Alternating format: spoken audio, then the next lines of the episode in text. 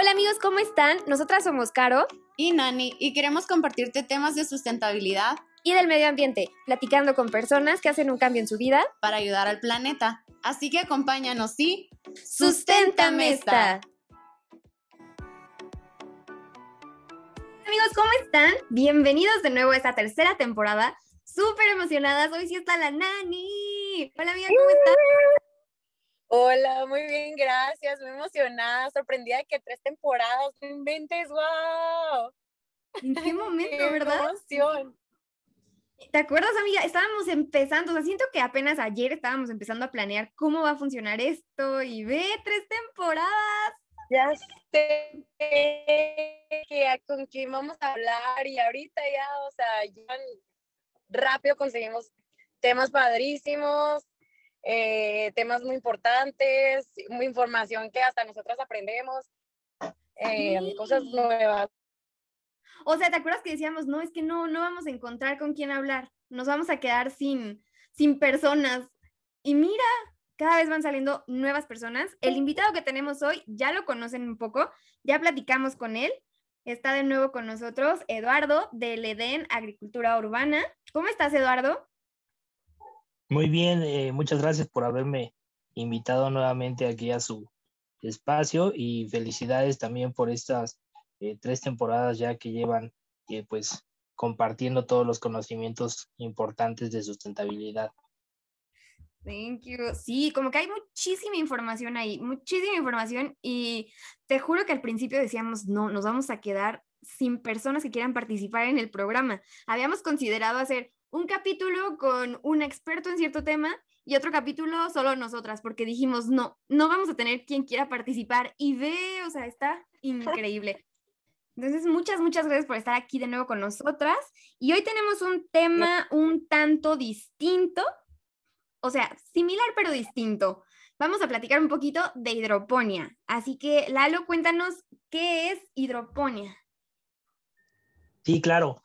Eh, pues eh, empezando a hablar un poquito de hidroponía, es una técnica de producción agrícola en la que se busca igual producir alimentos, producir flores, producir cierto tipo de plantas, pero en ausencia de suelo. Aquí en contraste directo con lo que es la agricultura convencional, la hidroponía no se va a estar utilizando o haciendo eh, sacando provecho de lo que es el, suelo, el recurso en donde vamos a estar obteniendo los nutrientes, por lo que toda la parte eh, nutricional la vamos a estar eh, integrando, añadiendo por medio de una solución llamada solución nutritiva, en donde nosotros vamos a balancear todos los elementos que la planta necesita para que pueda desarrollarse de manera adecuada. Ok, fíjate, Eduardo, que esto en, en, la universidad pues nos lo enseñaron, pero por encimita nada más. Y era, ah, pues se me hacía bien padre, ¿no? Porque ponía nada más los tubos de PVC y luego ya como más que nada hortalizas, ¿no? Y, y para, para producción de hortalizas. Y, pero o sea, nunca, hasta ahorita que acabas de decir, eh, me voy dando cuenta que nunca pensé en de, ajá, lo mismo de los nutrientes. O sea, yo decía, ah, pues obviamente ocupan agua y con el agua crecen, pero jamás, o sea, pensé en de los nutrientes eh, que le tienen que meter al agua para la producción. Sí, sí, es necesario eh, y muy importante. De hecho, es la esencia total de la hidroponía. Y también para eh, pues mencionar un poquito sobre esto y adentrarnos un poquito en historia de, de este tema, eh, realmente eh, no es una técnica nueva, no es algo que, se inventó recientemente, sí ha tomado eh, fama o fuerza en los últimos 40 años y más en la última década donde se ha buscado producir un poquito más, pero si nos vamos un poquito a, la historia de, las diferentes culturas de producción, realmente esta técnica ya se trabajaba desde pues la antigüedad con, diferentes civilizaciones. ¿Cómo, perdón? Las chinampas y eso.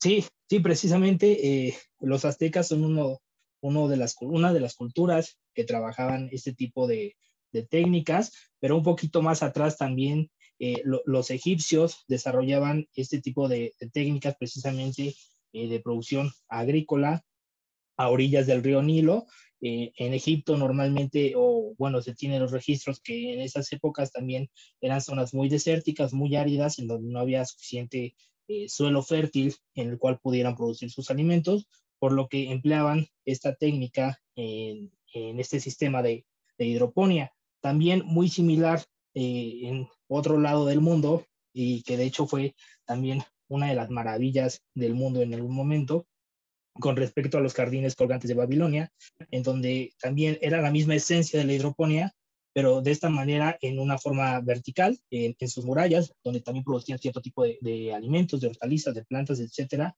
y tenían eh, pues esta condición de hidroponía. Y como bien menciona Caro, también eh, los aztecas, el antiguo Tenochtitlan, producían eh, por medio de chinampas, que eran estas como embarcaciones hechas de caña, en donde integraban algo de lodo y este lodo iba con un poco de composta, por así decirlo, de, material orgánico, en donde ellos sembraban y las plantas penetraban por medio de estas eh, chinampas, penetraban las raíces por medio de este lodo y estaban en contacto directo con el agua. Aquí estamos hablando de diferentes técnicas en estas civilizaciones que precisamente tiene eh, esto, la hidroponía, que no solamente es eh, la producción de cultivos en tuberías de PVC, como bien mencionaba Nani, eh, sino que hay diferentes técnicas dentro de la hidroponía.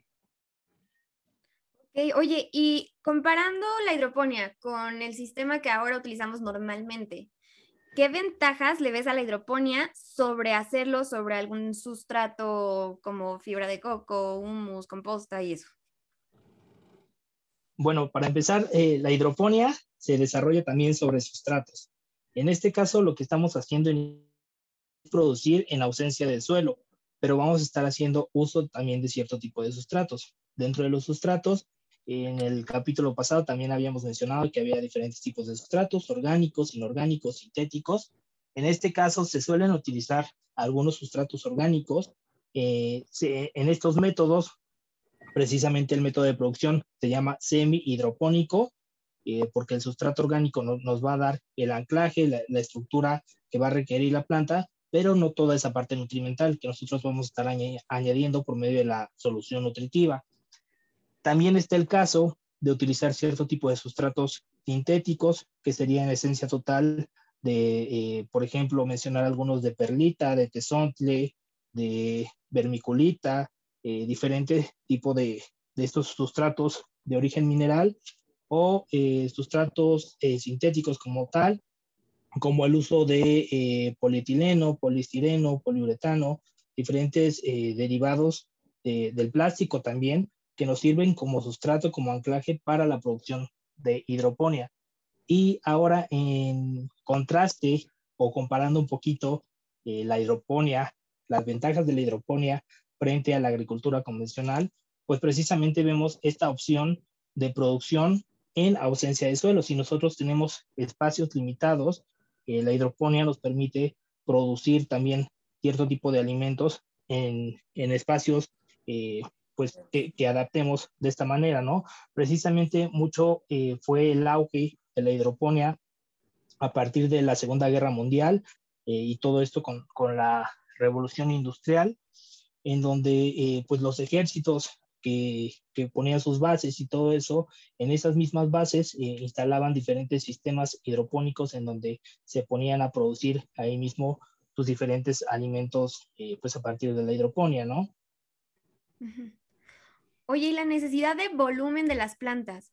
O sea, sabemos que necesitan cierta profundidad para que crezcan las raíces, para que se puedan desarrollar. ¿Cómo funciona en este sistema? Por ejemplo, cuando se hacen los tubos de PVC, ¿cómo, cómo no sé si me explico, ¿sí me expliqué? Sí, sí, a ver, eh, te, platico también de, esta parte y, mencionamos también un poquito más de las ventajas que, sigue teniendo la hidroponía, precisamente aquí con las dimensiones o las necesidades que van a tener las raíces en ciertos sistemas. Como ya les había eh, adelantado hace unos minutos, hay diferentes técnicas de hidroponía no solamente está el desarrollo de la tubería de PVC, en donde principalmente se producen hortalizas de hoja o de porte pequeño. Eh, también está eh, un sistema llamado de raíz flotante, en donde se producen también otro tipo de hortalizas, el, eh, sistema de NFT, que precisamente es este donde se utilizan las tuberías de, de PVC, o el sistema desarrollado en sustrato, donde se utilizan los sustratos que mencionábamos y que tienen un poquito más de, profundidad las macetas o los contenedores para que las raíces se puedan desarrollar de manera adecuada. También, eh, pues adelantándome un poquito y mencionando eh, con respecto a las ventajas de la hidroponía, ya que estamos eh, pues adentrándonos un poquito más en esto, tenemos la parte muy importante del aprovechamiento del agua, toda esta parte de, del uso eficaz que se le da al agua.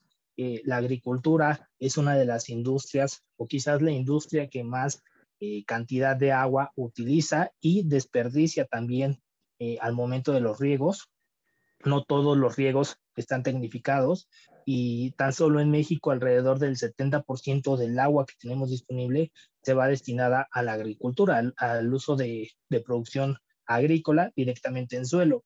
En el caso de la hidroponía, tenemos un mejor aprovechamiento del agua porque no estamos teniendo esas pérdidas como tal que se van filtrando, que se van drenando, que se van evaporando. Eh, todo el agua que, que introducimos en esta solución nutritiva se va aprovechando, se va alimentando la planta directamente con esta agua. Entonces, por ejemplo, cuando se usa este tipo de sistema que tiene sustratos, es que yo estoy muy verde en hidroponía, nunca lo he intentado, tengo que empezar a intentarlo. Eh, pero cuando se trata de, de este sistema con sustratos, ¿cómo funciona el riego? O sea, no logro visualizarlo. Cuando se desarrolla eh, precisamente en sustratos, la manera de regar es por medio de eh, un sistema de riego que venga a partir de goteo. Hay diferentes eh, pues, métodos o tecnologías, por así decirlo, sistemas eh, que, que, van aplicando este goteo de manera eficiente, pero en sí, ya sea que sea por goteo, que sea por medio de la raíz flotante, en, en el sistema de NFT, que es este sistema de, de la tubería de PVC, lo importante es que exista la solución nutritiva adecuada y otros elementos también que son de suma importancia dependiendo del sistema. Ya, ¿y cuál de estos sistemas recomendarías tú más para alguien que va a empezar con hidroponía? Pues depende mucho del tipo de producción que quieran eh, tener, eh, de, las plantas que quieran tener. Eh, a partir del de la planta que quieran tener se evalúa para tener en cuenta el sistema de producción.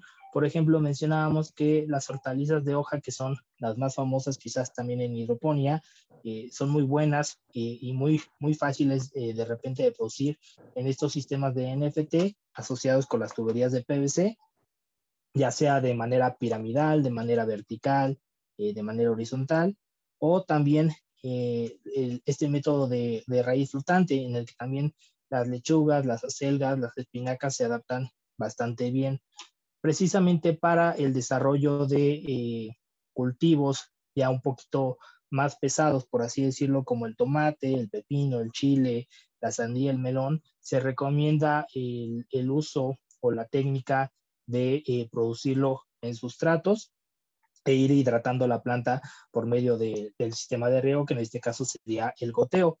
Pero eh, de manera general, pues están estos.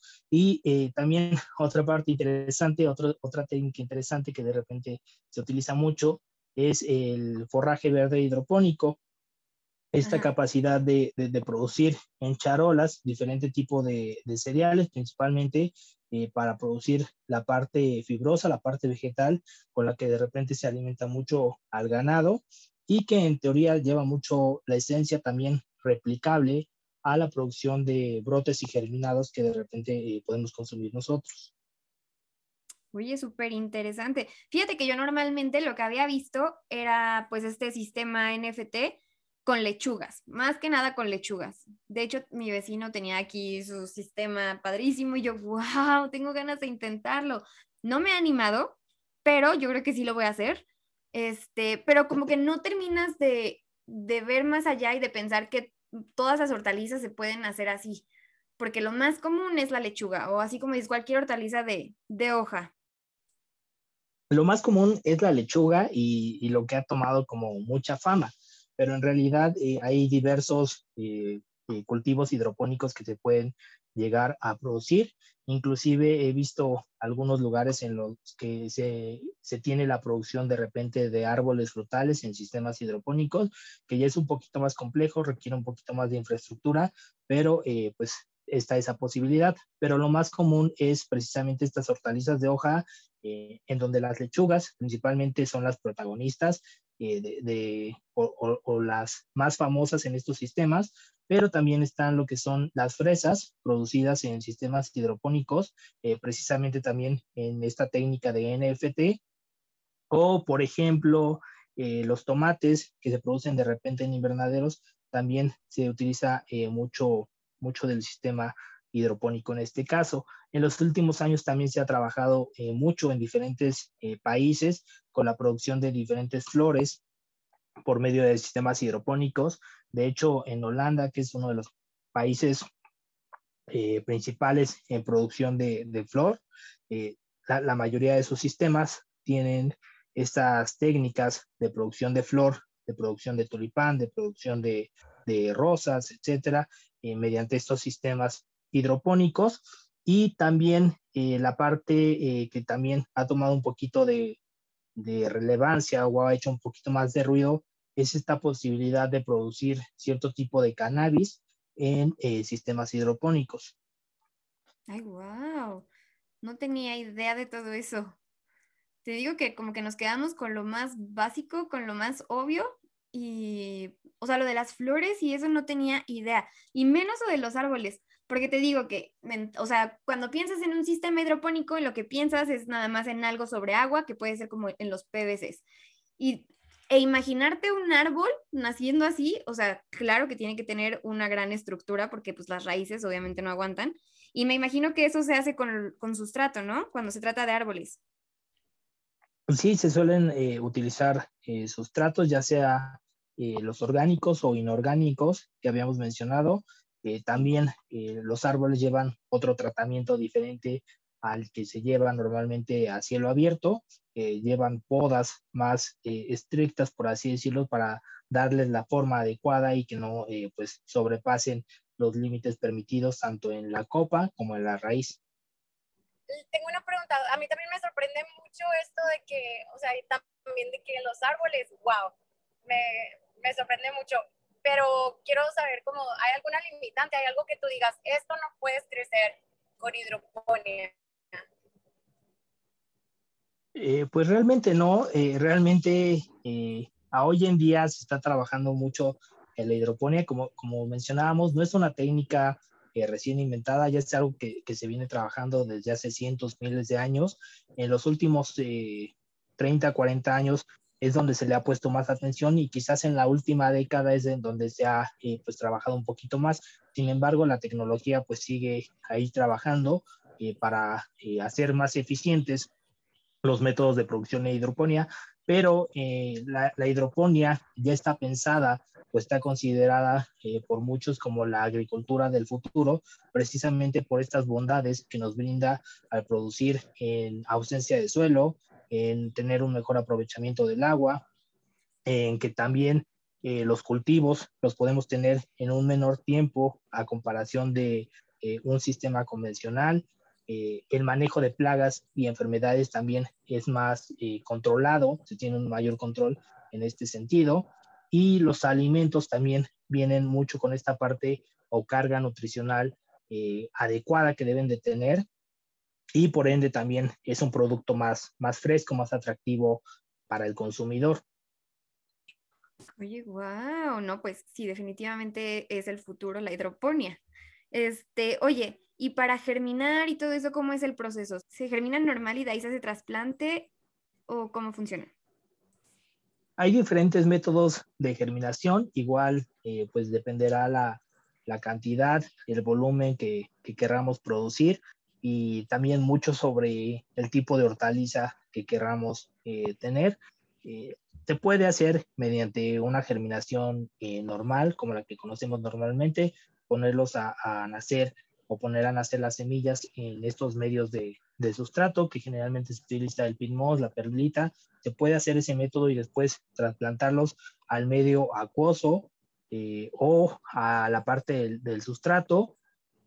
O también hay otros eh, métodos de, de, germinación en donde se, se, pone la semilla a germinar también con una pequeña dosis de la solución nutritiva en un sustrato especial que se llama fomia agrícola, que es muy parecido a la lana de roca, en donde eh, pues tiene las condiciones todo el tiempo de humedad, tiene las condiciones de, temperatura también, de oscuridad, y la, la, semilla va naciendo, y cuando va naciendo, inmediatamente va aprovechando un poquito toda esta parte nutricional de la solución nutritiva que como eh, les comento y repito, muy importante, es la esencia total de la hidroponía. Si no hay una solución nutritiva adecuada, eh, realmente los sistemas hidropónicos no, no podrían ser eficientes.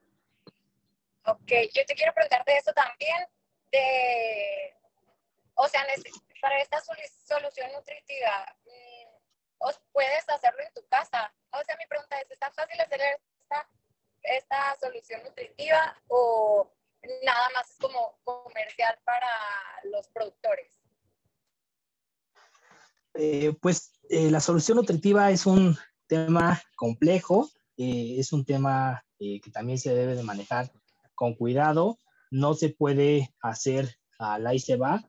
Eh, podría en teoría eh, hacerse una mezcla de, de nutrientes, pero eh, pasarían bastantes contraindicaciones de repente ahí con, con el agua. muy importante considerar que para desarrollar un sistema hidropónico debemos de tener un análisis del agua del lugar que vamos a estar utilizando. No es, no es la misma calidad de agua que de repente se maneja en el norte del país como en el centro del país o inclusive de una colonia a otra, de un municipio a otro. Tenemos diferente calidad del agua, debemos de hacer este análisis pertinente eh, para evaluar la cantidad de minerales que hay en el agua y a partir de ahí se determina una solución nutritiva específica también dependiendo para el cultivo y dependiendo la etapa eh, en la que esté el desarrollo eh, de, del cultivo.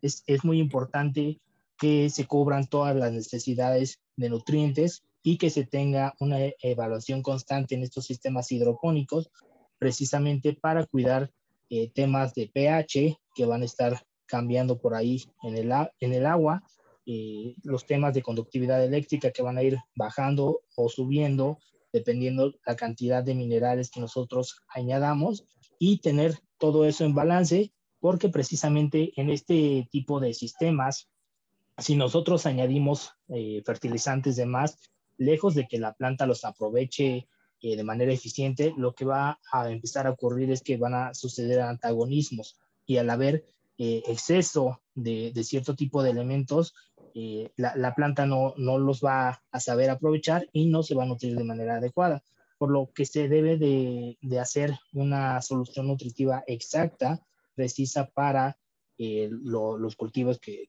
puedan estar en producción.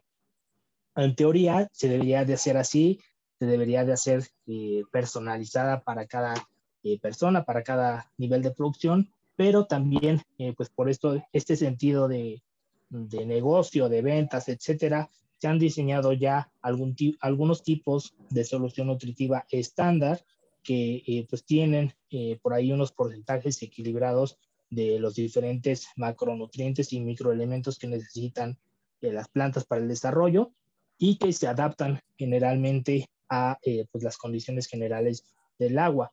Es probable y es común que llegue a haber por ahí algunas variaciones eh, para el cultivo, pero estas soluciones estándar que de repente se encuentran en el mercado pueden llegar a ser una opción de producción a nivel casero aunque eh, pues lo ideal sí, eh, claro que es que un especialista, un agrónomo que se dedique eh, pues a esta parte de hidroponía diseñe este sistema o esta solución nutritiva personalizada.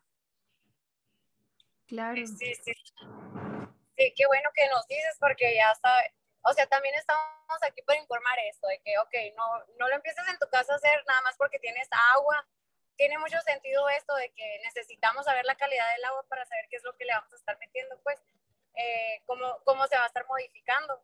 Em, así que pues ya sabemos de que no nomás porque tengamos agua en la casa podemos empezar el sistema, o sea, sí se necesita saber un poquito más del tema para poder hacerlo.